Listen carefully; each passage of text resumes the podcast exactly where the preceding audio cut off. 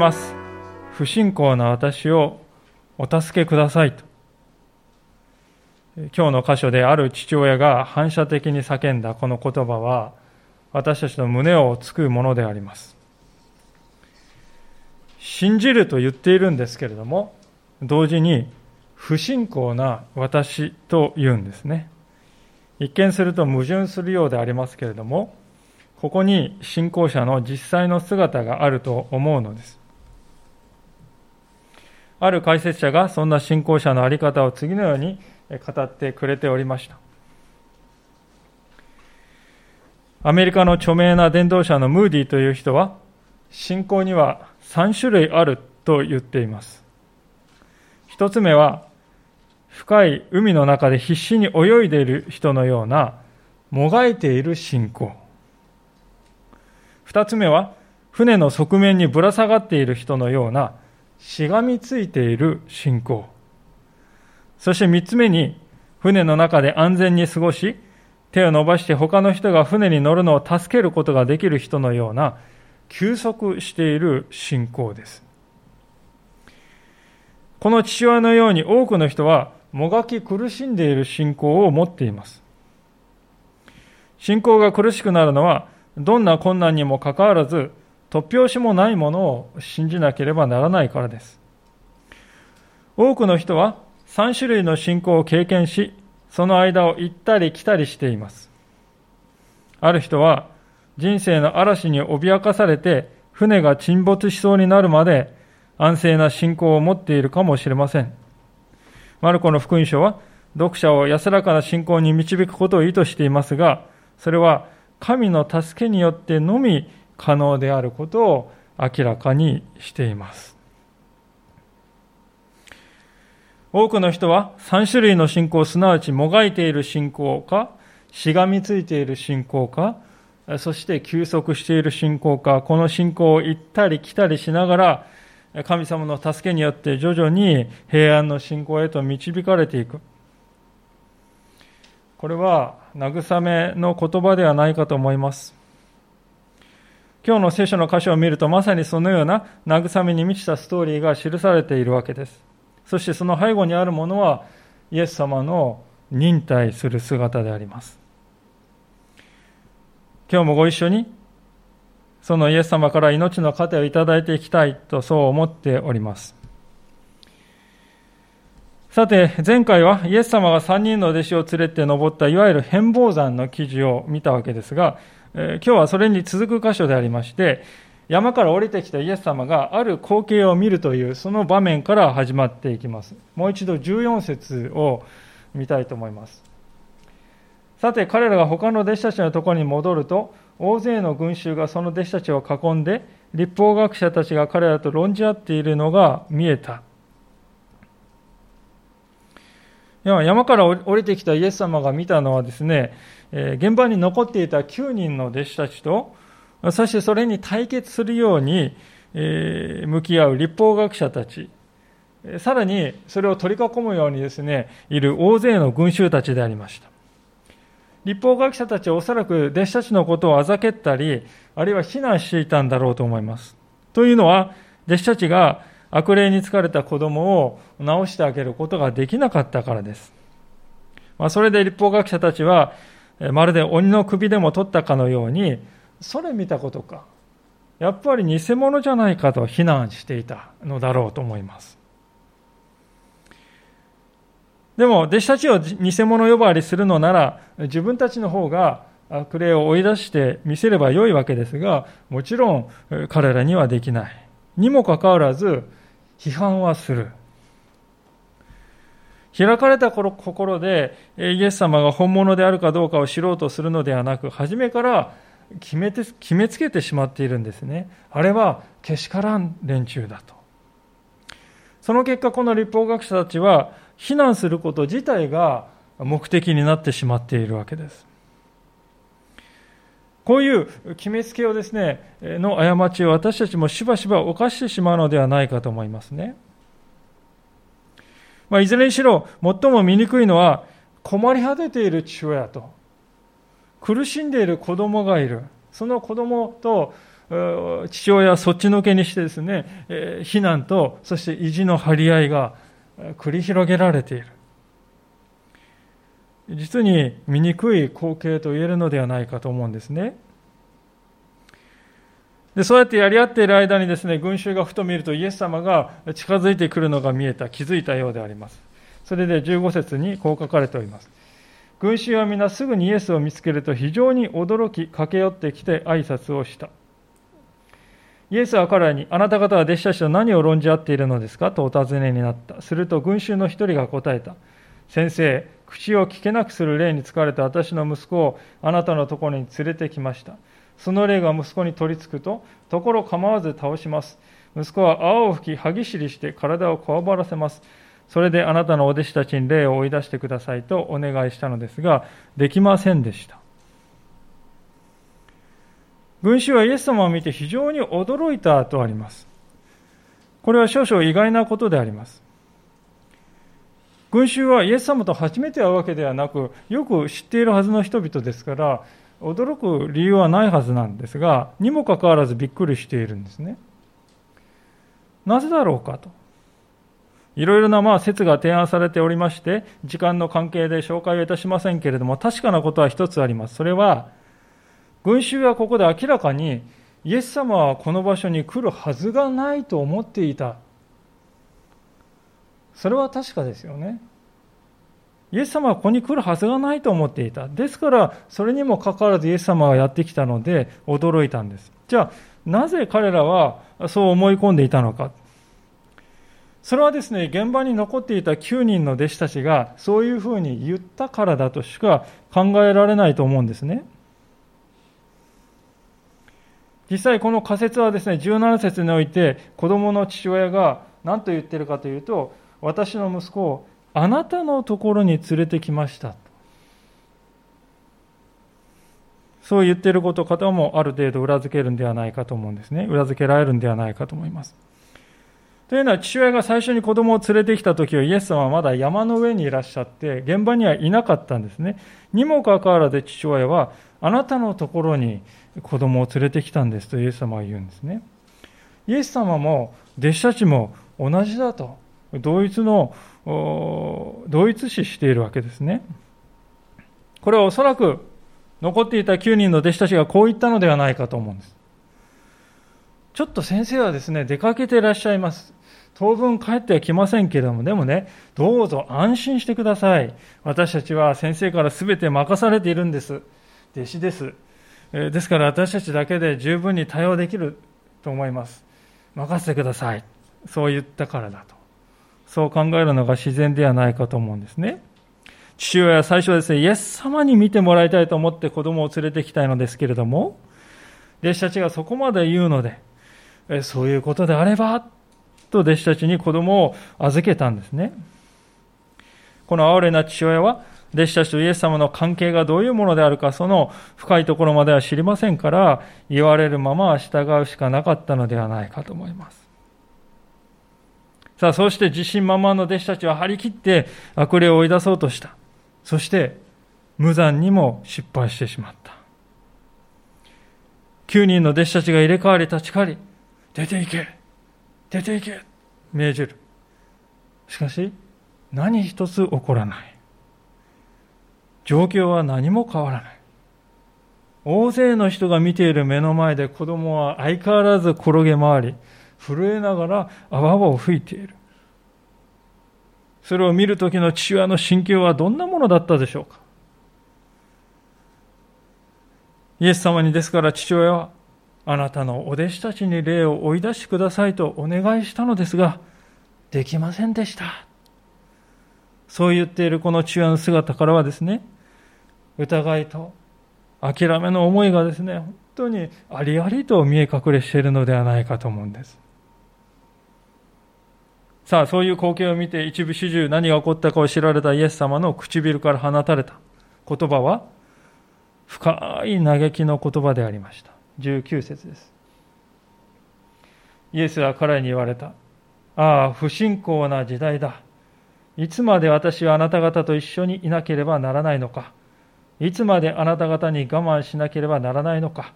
その子を私のところに連れてきなさい。皆さん、一見するとこの言葉っていうのはですね、目の前にいる父親に対して発せられたように感じるんですよね。ですから、そのせいもあってですね、ちょっとこれイエス様冷たいんじゃないかと。苦しんでいる親子にその言葉ってどうなの？と感じる方もいらっしゃるかと思うんです。でも、そういう非難ではないわけですね。これは、このイエス様の嘆きは、神から離れた人間の悲しむべき不信仰なあり方というものを指して語っているわけですね。ああ、不信仰な奴だと言ってるんだよね。イエス様は何と言ったか、ああ、不信仰な時代だと言ったんですね。これはあの江戸時代とか明治時代とかそういう時代という意味ではなくてね、同じ考え方をする人々の集まりというそういう意味で言ってるんです。つまりイエス様は、なぜ人は核も同じように神から離れたものの考え方をし続け、一向にそのあり方を変えられないのかと。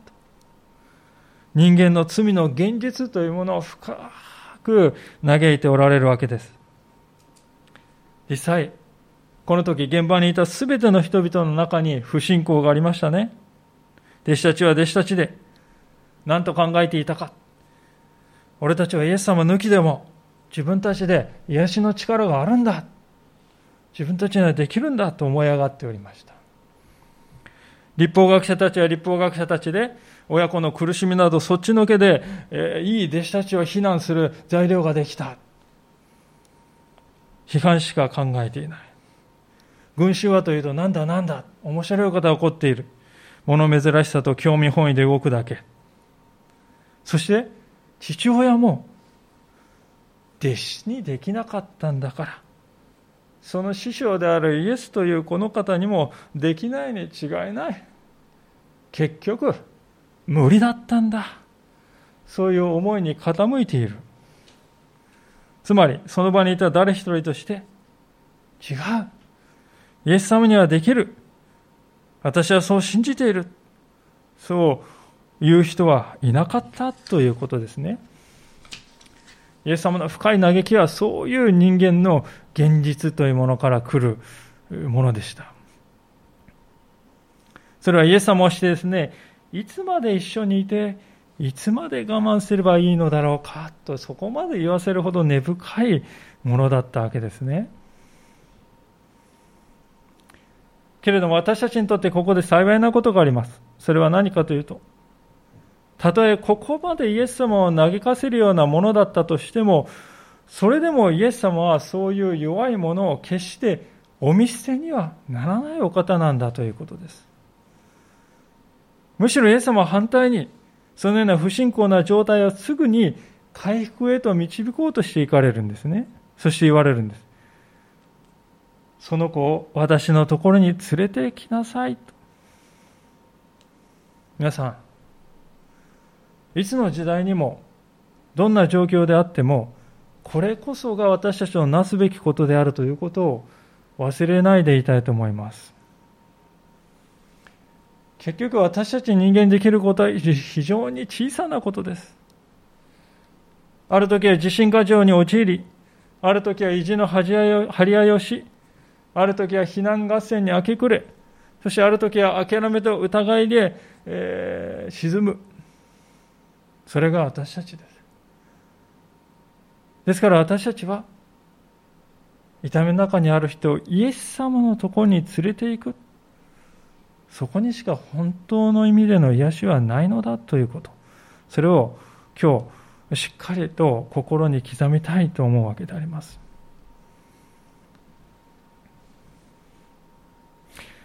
さて、場面は移りまして、イエス様の指示に従っていよいよ子供が連れてこられるところに移ります。20節そこで人々はその子をイエスのもとに連れてきた。イエスを見ると、霊がすぐ彼に引きつけを起こさせたので、彼は地面に倒れ、泡を吹きながら転げ回った。イエスは父親にお尋ねになった。この子にこのようなことが起こるようになってからどのくらい経ちますか？連れてこられた子供はイエス様を見るなり激しく発作を起こしたと書かれております。でこの症状だけを見ますと、まあ、転換の発作に似ていると言われます。それで現代の感覚でここを読んでですね、こう考える人もいます。これ当時の人々はね、実際にこれ病気なのに悪霊だなんだとこう勘違いしていたんですよと、そういうふうに言う人もいますね。でも明らかにそうではないわけです。なぜかというと、もし転換というものが原因であったらですね、転換が起きてない時は普通に話したり、えー、生活できるはずなんですね。しかし、この子供はですね、常に話もできない。聞いても聞いても全然わからない。そういう状態に置かれているということです。そもそも転換の発作というのは何の脈絡もなく突然起こるものでありますが、この子の場合は、イエス様を見た瞬間にですね、発作が起こるんですね。まるで悪霊がイエス様に対して必死の抵抗をしているかに見える。でこういう状態は医学的な面だけからだけでは説明がなかなか難しいですね。何か別のものによってこの子は支配されてしまっている、そう考えるのが自然であります。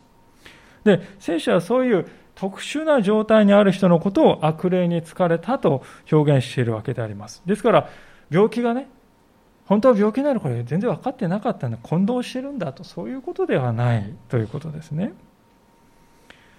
でいずれいずれにしろ重要なことは、聖書がですね、教える重要なことは、イエス様にとっては、相手が病気であろうと、相手が悪霊であろうと、何も変わるところはないということです。イエス様の力を妨げるものは、どちらのうちにもないのだと。病気であろうが、悪霊であろうが、すべてがイエス様の支配のもとにあるんだよ。それが、マルコの福音書が私たちに語っている力強いメッセージなんですね。父親はイエス様が尋ねたことに対してこのように答えております。21節の後半ですが、幼い父親は答えた。幼い時からです。霊は息子を殺そうとして何度も火の中や水の中に投げ込みました。しかし、お出来になるなら私たちを憐れんでお助けください。幼い時から。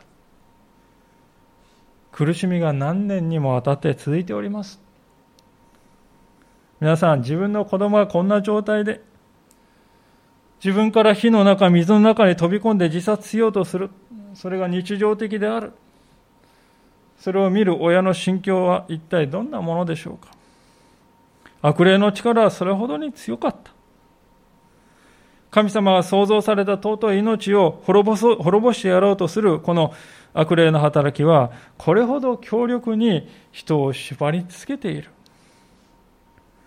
あまりにもその力が強いがゆえに、この父親は思わず反射的に本音を語ってしまいましたね。それが何かというと、お出来になるなら、その言葉であります。お出来になるなら。藁にもすがる思いが感じられます。でも同時に深い諦めの思いや、ダメ元でもいいやという投げやりな印象も受けます。痛みがあまりにも大きいので、積極的な思いが湧いてこないんですね。でも同時に大事なことがあります。それは、それでもこの父親はイエス様に憐れみと助けを求めているというそのことです。私たちを憐れんでお助けくださいと言っているんですね。信じきれず前向きになれない。それでも助けてほしいんです。憐れんでほしいんです。そう願ってイエス様に近づいていく。その思いだけははっきりあるんですね。それが父親の口をついて出たこの言葉の本意だと思うんです。で通常ですね、こういう正直な言葉が出てきたらですね、そうですか？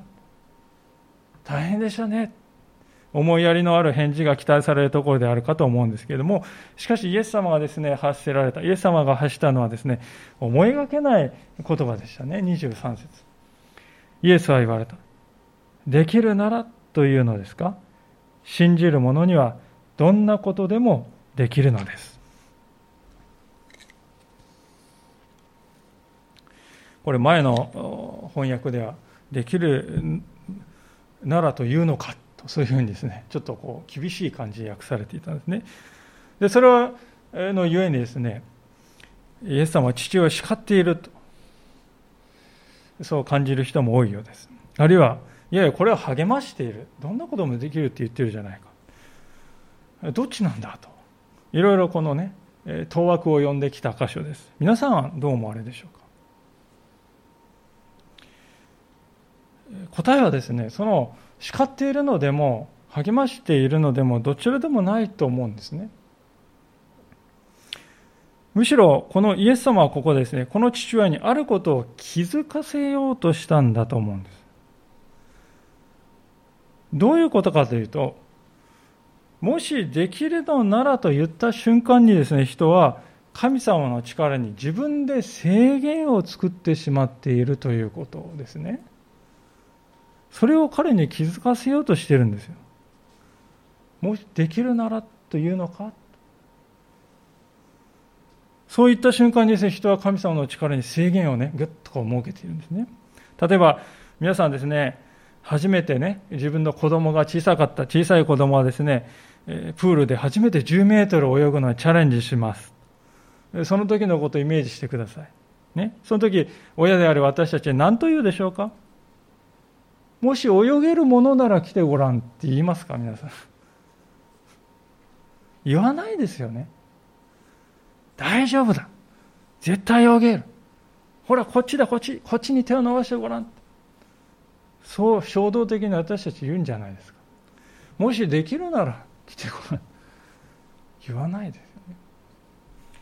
この父親はまさにそのような考え方をしていたのであります。神様にお願いする前からできるのならというんです。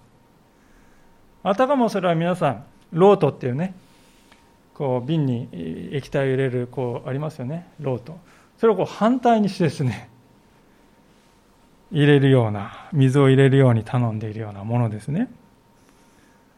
怒りそうもないけど、反対上の、細い方を上にしてですね、入れようとする。それ無理できなそうだけれども。でももしこれで器を乱せるんだったらお願いしますって。そういうふうに言ってるってことですよね。イエス様が言われたことは反対であります。ロートは正しく使いなさい。つまり初めから神様の力に制限を加えることをしてはいけない。最初から神に限界があるかのような振る舞いをしてはいけない。神にはどんなことでもおできになるのだから。そのように考えて実際にそれにふさわしく行動していく。そこからしかあなたの願うことは起こり得ないんだよ。あなたは自分で自分の可能性を狭めてしまっているのだ。とそう教えてくださったのですね。23節の言葉はこの父親を叱っているのでも励ましているのではなくあなたがしていることはこういうことなんだと。あなたは自ら神の力に制限を加えているのだ。幸いにもこの父親はそれにはっと気づいたのであります。それでほとんど絶叫するようにしてこう叫んだとあります。24節。するとすぐにその子の父親は叫んでいた。信じます。不信仰な私をお助けください。矛盾した言葉にも思えるわけです。でもこれが人間の現実であり本音だと思います。二つの点でこの父親の叫びはでも本当に大事なものだと思いますね。第一のことはどういうことかというと、自分がイエス様の力を認めていないというその現実をありのままで正直に認めているということです。イエス様の力を認めきれていない、そういう自分の現実をね、ありのまま正直に認めたんです。不信仰な私を。その言葉がまさにそれを物語っております。彼は自分の中を見るとイエス様をどうも信じきれていない。神の力を制限してしまっている。自分からやってしまっている。そういう、えー、自分はそういうものであるということを認識したのであります。正しく認識した。第2はお助けくださいというその言葉に象徴されるようにたとえそのような自分であったとしても、このイエスという方は、この自分をお助けくださると信じて、イエス様、助けてくださいと助けを願い求めたということです。弱い自分を認めて、キリストというこのお方の憐れみにただただ寄りすがる道を彼は選んだ。皆さん、これが信仰だと。私は申し上げたいと思います。彼はひたすら神様の恵みというものに全てをかけて、イエス様に近づいていこうとします。食らいついていこうとしています。時々私たちはですね、クリスチャン生活の中で、こんなふうに考えることはあるのではないかと思うんですね。神様、私はね、こんなに強くあなたを信じてるんですよ。こんなにね、一生懸命やってるんですよ。だから助けてくださいね。これは信仰ではなく、取引ですね。報酬を要求している。そこに恵みという考えはありません。あるのはビジネスです。そうではないわけです。私には受ける資格はありません。立派な信仰なんてありません。でもあなたは憐れみ深いお方ですからどうかお助けください。これが信仰である。惨めで小さくて信じきれない自分であることを受け入れて、それでも憐れんでくださるイエス様を信じて、イエス様に食らいついていく。それが聖書が語る信仰の本質だということです。その意味で、この父親は見事なまでに悩める私たち信仰者の姿を代弁してくれているのではないかと思うんですね。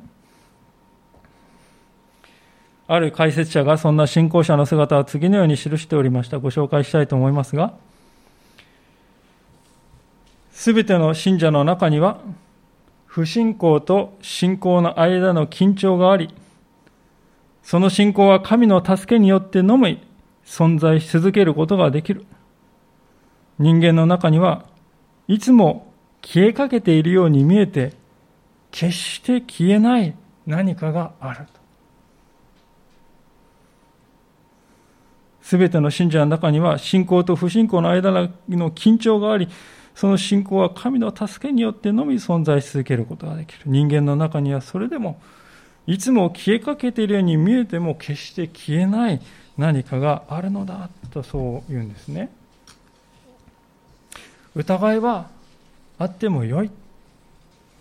しかし疑いに心を支配させてはいけない。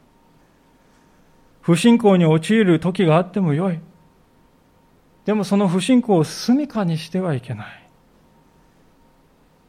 神の憐れみに食らいついていき、信じます。不信仰の私をお助けくださいと叫びながら、イエス様の恵みの手をつかもうと手を伸ばしていく。主が望んでおられるのは、そのようなあり方だということです。この父親はまさにこの時それをしたのです。それで、そして我が子を取り戻したわけであります。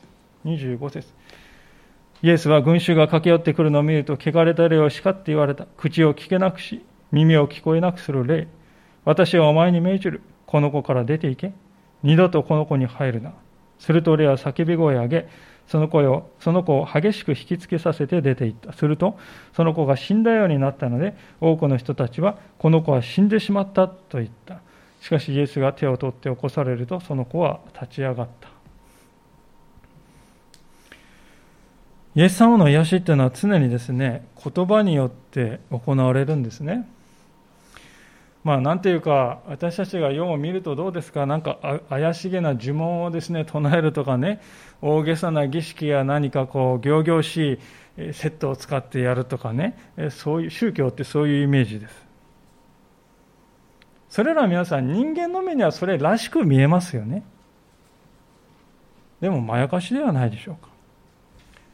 本当に権威を持っておられるならねそのような上辺だけのお飾りに頼る必要なんてないわけです。なぜならどういうふうないでたちで言葉を発するかは全然重要ではない。誰が言葉を発しているかこそが本質だからです。言葉に権威があるのではない言葉を発している人に権威があるということですでだからこそ悪霊たちはですね立ちどころに出ていかざるを得なかったんですよねまるで捨て台詞のようにですね、子供を激しく引きつけさせてから出て行った。何としてもこの子を失いたくはないという悪霊の執念がですね、強く感じられるシーンじゃないでしょうか。弟子たちはあ、ごめんなさい、現場にいた人たちはですね、動かなくなってきたしまったこの子を見て死んでしまったと勘違いした。神様が癒してくださる時にはですね、こういうふうに一見するとね、状況が悪くなっているように見える時も、一時はあるんだということをね、私たちは知っておきたいと思うんです。一本上司へずっと行くのではなくて、死んでしまったんじゃないか。悪くなってるんじゃないか。そう思える時もあるということ。私たちはあらかじめ心を備えておきたい。でもね、もう癒しはここで済んでいるんですよ。あとは立ち上がるだけという、そういう状況まで来てるんですね。実際、イエス様が手を取って起こすと、それが起こった。ここで起こすという単語は皆さん、よみがえられ、よみがえらせるとも訳せる言葉ですね。もちろんこの子は実際に死んだわけではないのですけれども、実質的には、古い人生に対してはこの時死んで、全く新しい人生によみがえったとも言っていいんじゃないですか。以前は話すこともできない。言葉もわからない。いつもこの悪霊の夜ですね、発作に支配されている。人生を完全に悪霊に支配されている。でも今や悪霊は退けられ勝利がもたらされたんです。今からこの彼は全く新しい人生を歩むことになった。これはイエス・キリストの十字架と復活を通して信じる者に与えられる新しい命がどういうものであるかということを象徴的に表すものとも言えるのではないかと思います。この子供のようにイエス様に出会う前の人は皆神様の前に失われた存在です。そこにイエス様は来られます。そしてその人は悪霊の支配から解放してあげます。すると、全く新しい人生を歩むことができるようになるのだ。聖書は語るんですね。さあ、こうして全てが一見落着したかに思いました。しかし、もやもやが残っている人もいたようであります。それは9人の弟子たちでありました。こう書かれ、今日の最後のところでこう書いてあります。イエスが家に入られると弟子たちがそっと尋ねた。私たちが霊を追い出せなかったのはなぜですか？するとイエスは言われた。この種のものは祈りによらなければ何によっても追い出すことができません。弟子たちはよほど罰が悪かったのか、謙虚な姿勢で学ぼうという思いでイエス様のところに来ております。何が問題だったのか知りたいと願っているんですね。でもどうでしょうか。弟子たちはここの質問の中でね、やり方がまずかったんだと考えている節があるんじゃないかと思うんです。なんか手順に失敗したとか、準備が足りないとかね、何かこう、やり方の問題だというふうに考えている節があります。でイエス様はですね、それに対して、そうじゃないと答えてるんですね。方法のことを言ってるんではなくて、あなた方に足りなかったのは、神との関係が足りなかった、欠けていたんだと、イエス様は言われた。弟子たちにはこの時祈りがありませんでした。祈りに祈りの備えなしに、彼らはただ自分たちはイエスの弟子であるというその肩書きだけで悪霊を追い出すことができるんだと不遜にも思い上がっていたということです。あたかもそれはですね、ゴリアテのようなですね、巨大な相手に対してですね、俺は王の兵士なんだぞという、ただそれだけの肩書きだけで、丸腰のままですね、立ち向かっていくようなものですね。こんな状態では初めから弟子たちの失敗は見えていたと言えるでありましょう。そもそも考えてみると急ぐ必要なんてなかったんじゃないでしょうか。この子供の病気はですね今に始まったことではない。長く苦しんでいるんです。今すぐ出血多量だから癒していけないといけないいけないというわけではない。時間はある。ですからこう言ってもよかったと思いますね。しばらくするとイエス様もお戻りになりますからね、その時にイエス様にお願いしてみたらいいんじゃないでしょうか。ところで、あなた、どういうふうに人生歩んできたんですか？まあ、座って、焚き火でも囲みながら、父親の身の上話にじっと耳を傾けながら、そうですか。イエス様は待っている。そういう選択肢だってね、あったと思いますよ。ところが彼は、彼らは待とうとしませんでした。いや、待てなかったんですね。やろう。俺たちでやってしまうじゃないか。イエス様の手を煩わせるまでもないだろう、これは。俺たちもできるっていうことを、どうだ？証明してやろうじゃないか。そう考えたわけです。もしかするとこの9人には妬みもあったかもしれないと思うんですよね。彼らは、なんでいつもペテルとヨハネとヤコブばっかりじゃない？か。どうして俺たちは置いていかれるんだ？そんな風に考えてどうだ？ペテロたちの鼻を沸かしてやろうじゃないか。そういう対抗心ももしやあったのではないかと思います。でも皆さんはっきりしていることはですね、悪霊は人間など怖くも何ともないということです。ただの人間など。悪霊が恐れているのは唯一ただ一人だけ。天地万物の作り主である神様だけ。そのお方だけを悪霊は恐れているんですね。その神様と祈りというものでですね、ガチャンとこうつながらなければ、初めから私たち人間には勝ち目はないのであります。弟子たちは、それを悟っていなかったということです。次のように書かれている通りであります。エペソ人の手紙の6章というところを1箇所開けてみたいと思うんですけれども、エペソ人への手紙の6章です。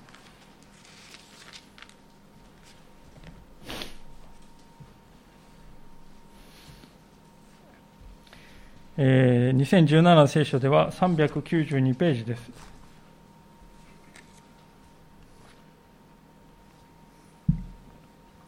エペソージの手紙6章の12節から18節です。あ、12節とそして18節をお見せします。